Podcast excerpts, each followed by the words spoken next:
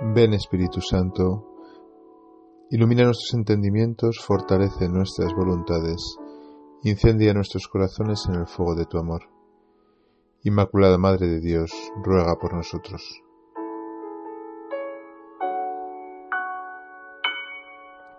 Queridos hermanos, en este primer sábado de marzo, de este sábado de la segunda semana de Cuaresma que estamos viviendo, la Iglesia nos regala unas lecturas muy hermosas para meditar. En el Evangelio, con gran fuerza, la parábola del Hijo Pródigo. Y en la primera lectura, el profeta Miqueas nos dice que el Señor arrojará nuestros pecados a lo hondo del mar. El Señor es compasivo y misericordioso, reza el Salmo. Por tanto, las lecturas de hoy nos llevan a fijarnos en la bondad y en la misericordia del Señor. La misericordia es el amor de Dios cuando cubre nuestros pecados, cuando nos excusa como Cristo en la cruz excusó a los fariseos sabiendo que eran pecadores. La parábola del buen samaritano, perdón, del hijo pródigo que nos presenta eh, la Iglesia en este día precisamente trata de esta misericordia del Señor encarnada en el corazón de un Padre.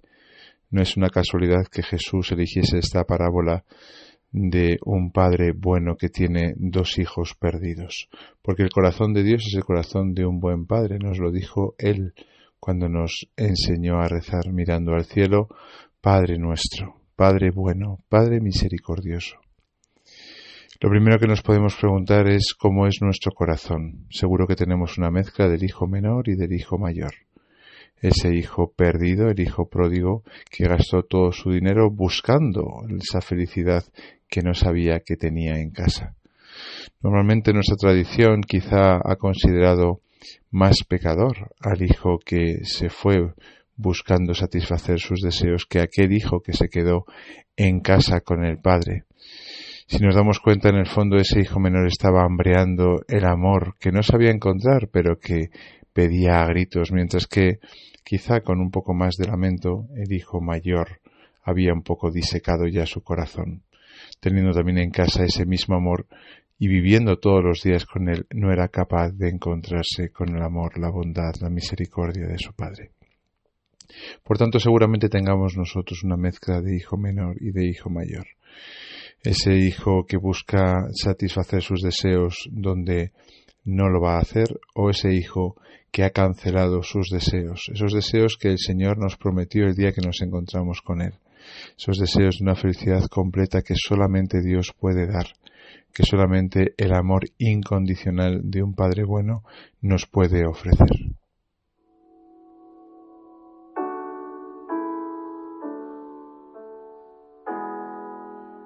Por eso tenemos este rato de oración para reencontrarnos con el amor de Dios, con la bondad de Dios, encarnado en la figura del Padre, un Padre bueno preocupado por sus hijos, que no tiene en cuenta sus defectos ni sus faltas, que los cubre con su misericordia y que lo único que quiere es traernos a su casa para vivir con Él, para compartir su persona, su amor, ese amor infinito que siembra como el buen sembrador a izquierda y a derecha abundantemente.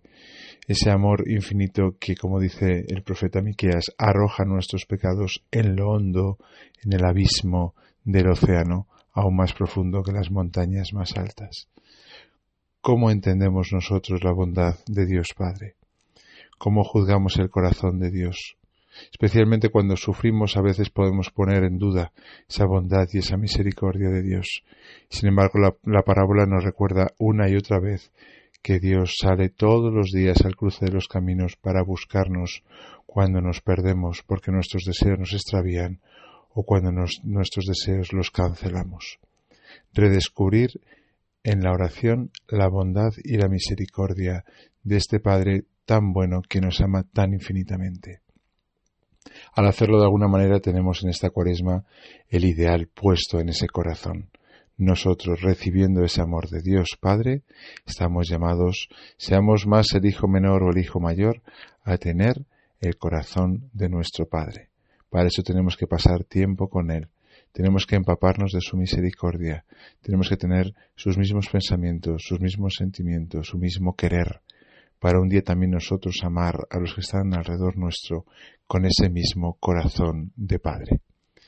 No aparece la Madre en la parábola, lo sabemos bien, sin embargo, no podemos dejar de traer a la Virgen María en nuestra oración cada día. Ella es, sin duda, esa Madre buena que Jesús nos ha regalado en la cruz, su mejor testamento.